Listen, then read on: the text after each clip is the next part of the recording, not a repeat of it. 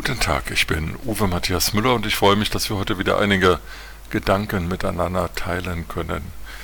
Die neue Bundesregierung, die Ampelkoalition, hat versprochen, Pflegekräfte finanziell besser zu stellen und dazu gehört auch ein Pflegebonus, der schnell ausgezahlt werden sollte. Nun ist die neue Regierung mehr als 100 Tage im Amt und erst in der nächsten Woche soll ein Gesetzentwurf im Deutschen Bundestag diskutiert werden, mit dem ein Pflegebonus ausgezahlt werden kann.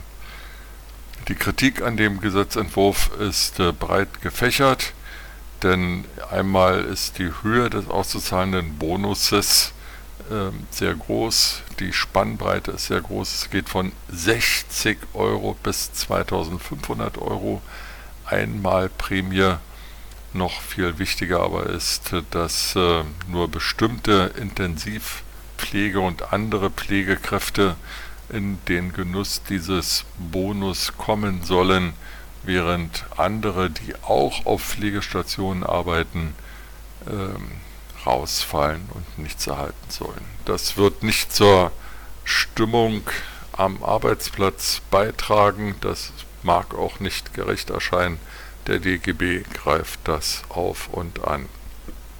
Das Bundesgesundheitsministerium unter Karl Lauterbach lässt verlauten, der Gesetzentwurf sei so, wie er sei und man könne da jetzt auch nicht mehr viel machen.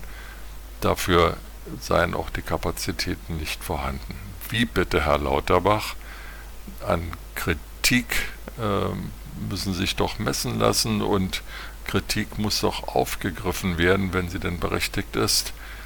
Darauf zu verweisen, dass man mit der Pandemie genug zu tun habe, kann ja wohl nicht wahr sein, denn genau die gleiche Bundesregierung, über die wir jetzt reden, und genau der gleiche Bundesgesundheitsminister, über den wir jetzt sprechen, hat doch gerade die Pandemie zum 1. April für beendet erklärt und lässt viele Schutzmaßnahmen auslaufen, überträgt die Verantwortung für das Ergreifen von Schutzmaßnahmen vom Bund auf die Bundesländer, die sich vehement dagegen wehren, weil sie dann weniger Ausreden haben, nichts zu tun oder irgendetwas zu tun.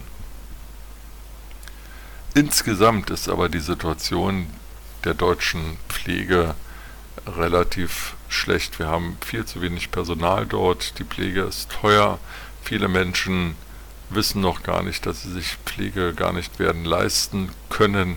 Viele werden in die Altersarmut abrutschen, wenn sie denn zum Pflegefall werden oder ihre Angehörigen zum Pflegefall werden. Und in vielen Fällen, in denen zu Hause gepflegt wird, bleibt die Last auf den Frauen hängen, die Sorgearbeit ist weiblich und in der Folge ist dann auch die Altersarmut weiblich. All das Themen, die seit vielen Jahren bekannt sind, die seit vielen Jahren von Fachleuten und Betroffenen so geschildert und vorausgesagt werden und alles Themen, auf die die Politik nicht reagiert hat. Der frühere Bundesgesundheitsminister Jens Spahn, bei aller Kritik, die man an ihm üben kann, hatte wenigstens die Idee in der letzten Legislaturperiode äh, zu einer umfassenden Pflegereform zu kommen, wie immer die ausgesehen hätte. Das ist dann stecken geblieben wegen der Pandemie, die alle Ressourcen aufgefressen hat, alle Personalressourcen im Bundesgesundheitsministerium aufgefressen hat. Nun darf man sich die Frage stellen, wenn das deutsche Gesundheitssystem so teuer ist, wie es ist, so gut ist, wie es ist, wenn der Etat des Bundesgesundheitsministeriums so hoch ist, wie er ist, wo bleibt dann die ganze Kohle? Wir haben das gleiche Problem beim Bundesverteidigungsministerium. Deutschland hat den drittgrößten Wehretat auf der Welt, ist die viertgrößte Wirtschaftsmacht der Welt.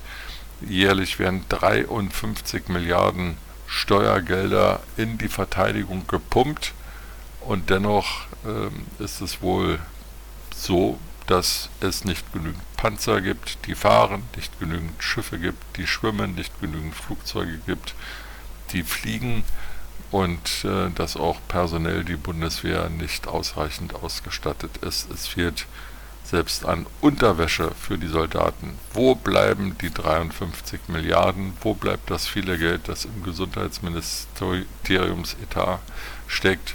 wo sind die Ressourcen auch im personellen Bereich. Karl Lauterbach ist ein ausgewiesener Medizinexperte, er ist Professor der Medizin, aber ob er auch ein Ministerium für Medizin leiten kann, diesen Beweis muss er erst noch antreten. Omnipräsenz in Talkshows ist das eine, Leistungsfähigkeit im gesetzgeberischen Bereich und im exekutiven Bereich ist etwas ganz anderes. Derweil ächzt und stöhnt die Pflegebranche in Deutschland. Die Mitarbeiter fühlen sich vielfach überfordert.